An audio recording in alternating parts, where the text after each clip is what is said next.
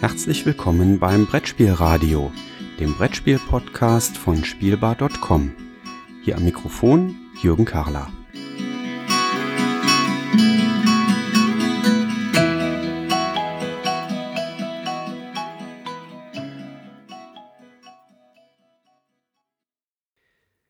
Herzlich willkommen zurück hier im Brettspielradio. Ich wünsche allen Hörern einen wunderschönen guten Morgen, einen guten Nachmittag, einen guten Abend, einen guten was auch immer. Ich habe heute nochmal einen Gast hier zu Besuch, nämlich den Yorios Panagiotidis. Hallo Yorios. Hallo. Du bist ja auf der Spielbar auch als Schreiber aktiv ähm, und auch in dem ein oder anderen Beeple Talk schon gewesen und hast ja früher auch schon eigene große Podcast-Projekte gemacht. Und jetzt wollen wir uns hier mal im Brettspielradio zusammenfinden und ein Thema aufgreifen, was gerade im Beeple Chat, wer da übrigens noch nicht drin ist, einfach E-Mail an mich senden, dann kommt eine Einladung in den Beeple Chat. Das ist ein Slack-Kanal, wo man sich austauschen kann über äh, alle Beeple-Mitglieder hinweg und ganz, ganz viele Hörer, Zuschauer und Leser sind da auch mit drin. Ja, und da wird gerade ganz aktuell etwas sehr heiß diskutiert und das wollen wir uns heute mal als Thema vornehmen. Ähm, Jorios, erzähl doch mal, um was geht's da? Äh, es geht im Großen und Ganzen darum, ob Siegpunkte Mist sind oder nicht. Und äh, das geht im Großen und Ganzen darauf zurück, auf einen Vortrag, der letztes Jahr gehalten wurde auf der äh, Spieleconvention in Vancouver, Shucks, von den äh, Medienkollegen von Shut Up and Sit Down. Und dort trat ein Autor auf, Scott Westerfeld, mit dem, mit einem Vortrag, etwa einstündiger Vortrag, der jetzt auf YouTube zu sehen ist, namens Victory Points Suck, zu Deutsch Siegpunkte sind Mist.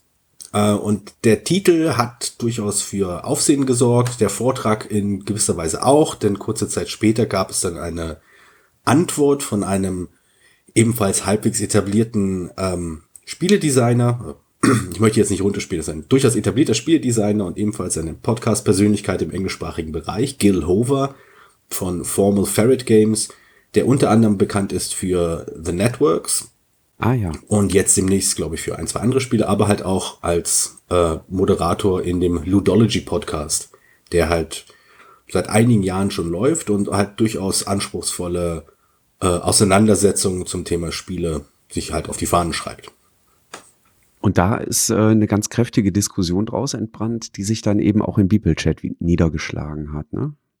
Genau, das ist richtig. Denn ähm, das, das, das Thema, beziehungsweise die Standpunkte, die halt, also der anfängliche Standpunkt von Scott Westerfeld, ist nicht immer nur auf Gegenliebe gestoßen. Äh, die Ablehnung von Siegpunkten wird halt nicht von allen Spielern geteilt und äh, innerhalb dieses dieser Unterhaltung haben sich halt so ein paar Positionen festgefahren, die man hier und da durchaus auch ein bisschen äh, als äh, aufgeheizt bezeichnen könnte.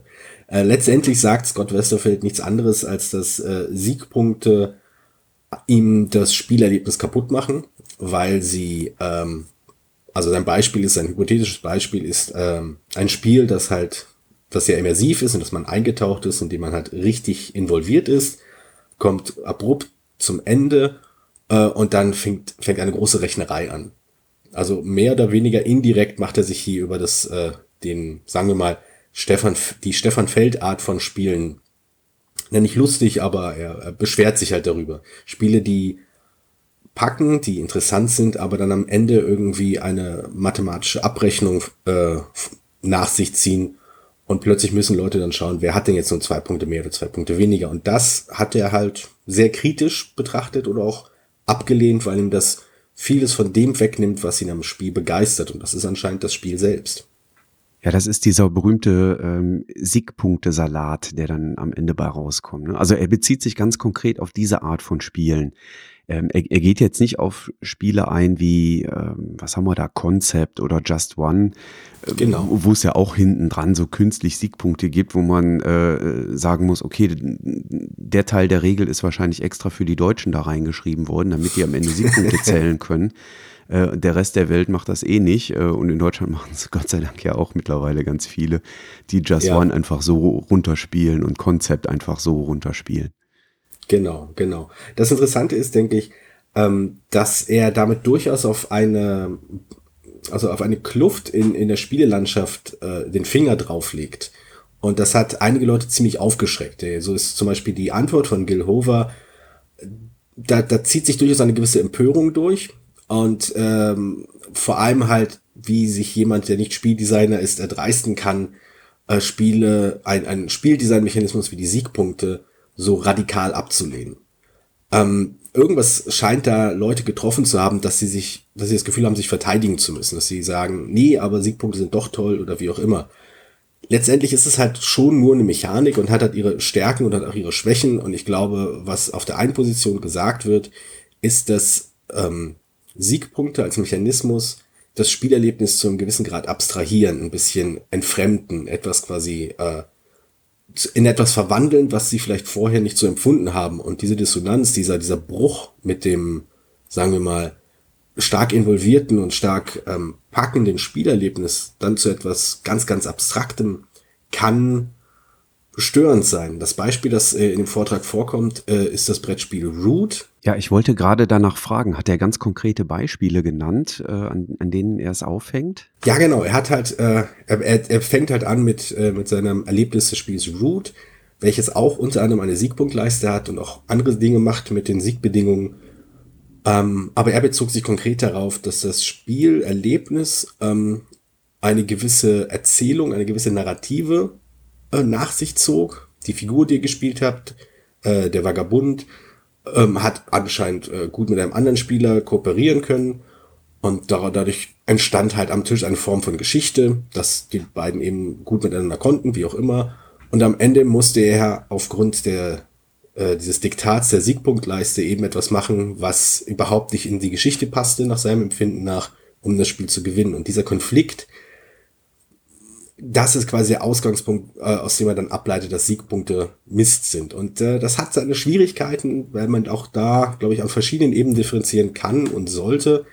Aber letztendlich, am Ende bleibt halt schon, dass die Siegpunkte irgendwie, die Empfindung bleibt, dass die Siegpunkte ein wenig äh, eindringen. Ein, ein wenig quasi das, das äh, anscheinend ähm, unterwandern und zerstören, was jemandem wie Scott Westerfeld am Spielerlebnis selbst halt so sehr gefallen hat. Ähm, ich muss zugeben, äh, Root kommt tatsächlich heute erst bei mir an. Ich habe äh, gestern oh. Abend die Mail von meinem Spieleversender erhalten, dass es jetzt unterwegs sein sollte. Mhm. Ähm, hab's daher noch nicht gespielt. Ähm, äh, das klingt fast so, als wäre das dann am Ende so ein bisschen semi-kooperativ. Also so nach dem Motto, wir spielen zusammen, aber am Ende musste ich hier dann doch leider einmal reingrätschen. Ähm, trifft das das oder ist es doch eher stärker diese Orientierung auf Siegpunkte, also halt eine Siegpunktleiste, wo man dann eben einen bisherigen Kooperationspartner dann eben doch äh, angreifen muss, aber es hat nichts mit semi-kooperativ oder so zu tun. Genau, also das Spiel ähm, wird halt auch von, von Verlag und Autor stark als sehr, sehr konfrontativ beschrieben und auch sehr, in der Mangelung eines besseren Begriffs, gemein. Man muss sich halt andauernd in Schach halten, andauernd äh, daran hindern, neue Siegpunkte zu machen. Und es gibt halt ähm, übergangsweise Zusammenarbeiten, also Kooperationen, indem man versucht, jemand anderen daran zu hindern, äh, den Sieg zu holen. Also diese Art von im weitesten Sinne Semi-Kooperation ist vorhanden, aber im Kern ist das durchaus ein Spiel, in dem jeder einfach gegen jeden kämpft. Und ähm, ich glaube, Root ist da auch ein durchaus gutes Beispiel für das, was Westerfeld sagen will. Denn zum einen rühmt sich das Spiel auch oder hat es auch äh, sich auf die Fahnen geschrieben, eine sogenannte Emergent Narrative, eine aus dem Spiel heraus entstehende Erzählung, Geschichte ähm, zu liefern, an den Spieltisch zu bringen. Aber jemand wie Westerfeld, der eben selbst Autor ist, ein gewisses, äh, gewisses Verständnis und noch tiefes, tiefen Einblick in Storystruktur hat, merkt dann halt, wo denn das nicht ganz zu klappen scheint, wo denn auf einmal die Zielsetzung des Spiels und der, äh, und der Versuch halt, dem Ganzen eine, eine, eine Art von Geschichte zu geben, irgendwie nicht zusammenpassen. Und das ist, denke ich, vielleicht der interessanteste Punkt bei dieser Siegpunkte-Diskussion. Äh, inwieweit eine Siegpunktleiste, also eine Abstrahierung einer Endbedingung des Spiels, äh, noch einhergehen kann äh, mit dem Erzählen einer Geschichte. Oder ob das vielleicht völlig ähm, zwei, zwei Lager sind, die einfach überhaupt keine Überschneidung haben. Ich habe gerade mal drüber nachgedacht, ob es Spiele gibt, wo, ähm, wo ich einerseits diese äh, starke Immersion habe und andererseits am Ende Siegpunkte kommen und interessanterweise bin ich gerade auf zwei Spiele beziehungsweise ein, ein Spielsystem und ähm, ein Spiel gestoßen, die zu meinen absoluten Lieblingen gehören. Nämlich bei den Coinspielen hat man das ja. Also auch da taucht mhm. man recht tief in die Story ein.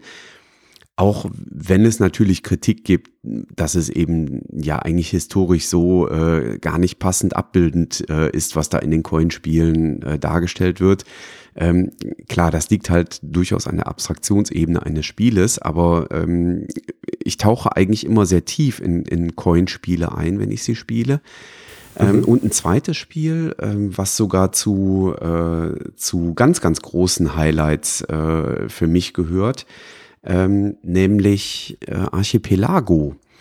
Ähm, ah, ja. Wenn es keine, keinen Sonderfall gibt bezüglich des Spielendes, äh, dann hat man da ja auch am Ende nochmal Siegpunkte zu zählen. Mhm. Ähm, mich stört es bei beiden Spielen oder Systemen tatsächlich nicht so sehr, aber ähm, ich sehe den Bruch tatsächlich auch, wenn ich dich jetzt so schildern lasse, was er da in dem Beitrag ähm, eben gesagt hat. Ja, also ich denke, das ist, ähm, ich denke, es gibt da keine eindeutige Position. Es kommt stark darauf an, wie die Siegpunkte wirklich eingebunden werden. Äh, in einem Twitter-Austausch hat äh, Westerfield auch noch gesagt, dass äh, die Siegpunkte, die, wie sie in zum Beispiel Twilight Imperium umgesetzt werden, in denen Punkte konkret für, für das Erreichen bestimmter Ziele vergeben werden, ähm, diese, dieses, dieses Spielgefühl nicht stören.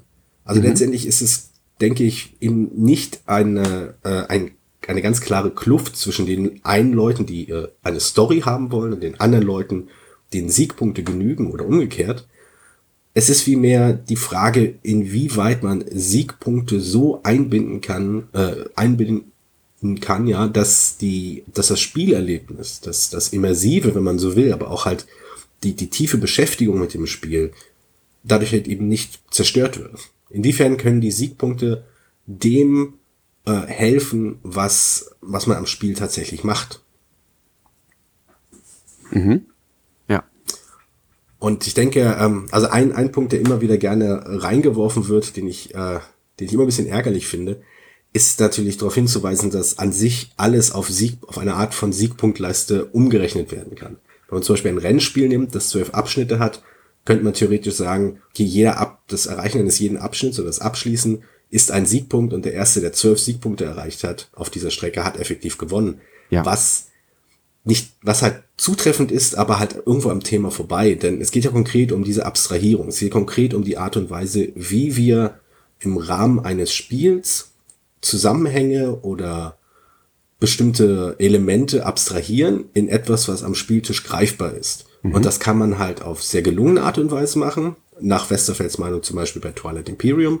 Oder halt, man kann es auf eine Art und Weise tun, die weniger gelungen wirkt, wie ich vermute mal es bei Root der Fall ist, indem die Siegpunkte und die äh, und die das, was im Spiel passiert, irgendwie parallel nebeneinander herlaufen, aber am Ende zählen halt doch die Siegpunkte und nicht das, was man getan hat, um dahin zu kommen.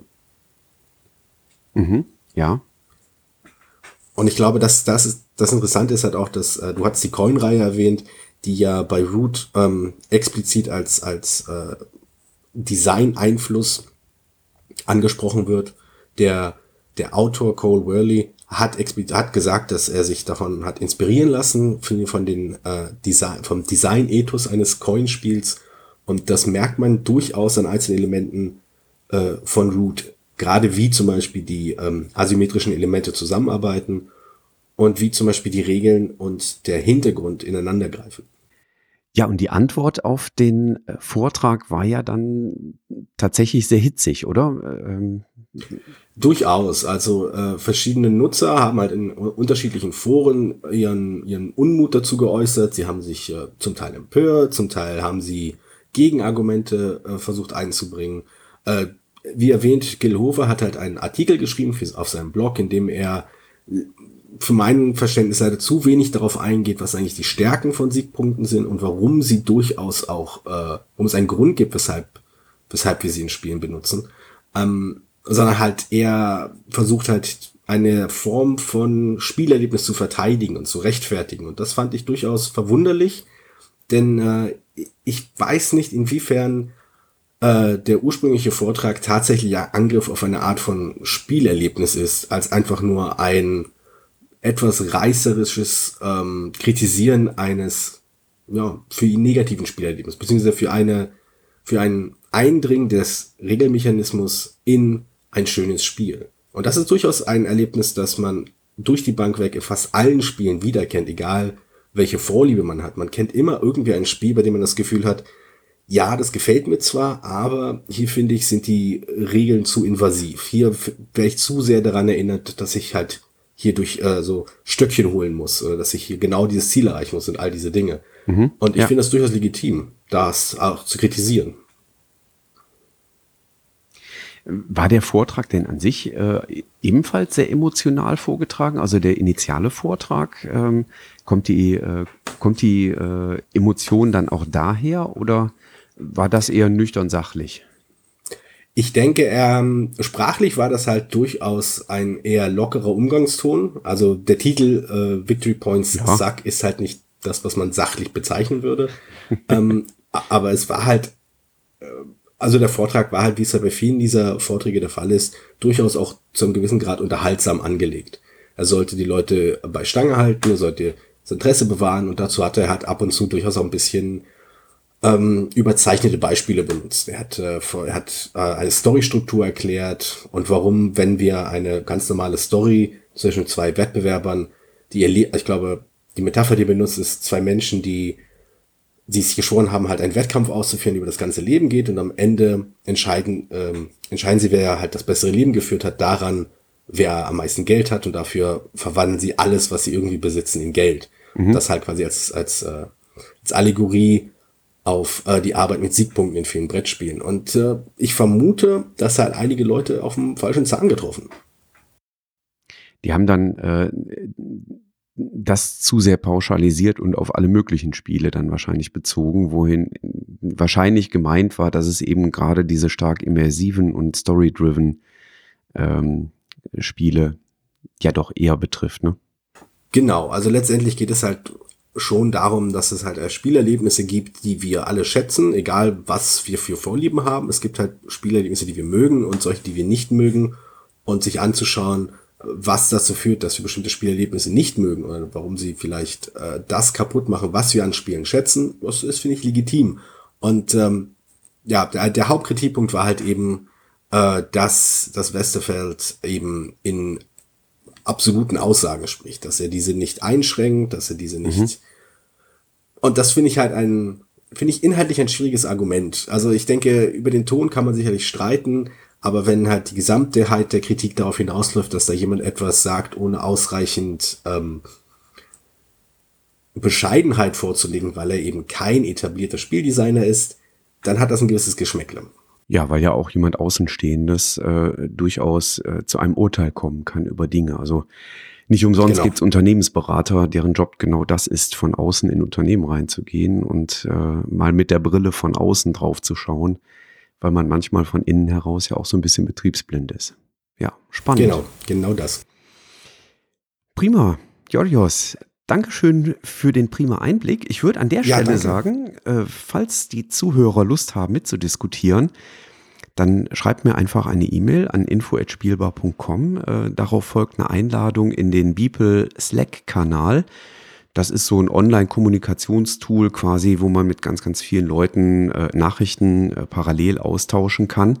Äh, und da gibt's eben auch diese Diskussion ähm, zu diesem Vortrag über Siegpunkte. Victory Points Sucks.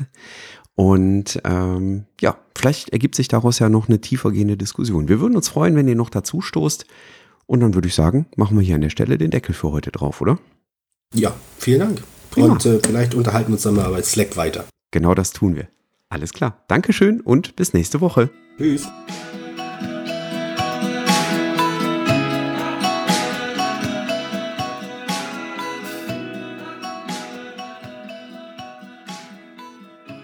Vielen Dank fürs Zuhören. Feedback, Fragen und Anregungen bitte gerne an die E-Mail-Adresse info@spielbar.com als Kommentar direkt auf der Webseite spielbar.com oder in den Twitter-Feed at spielbar-com.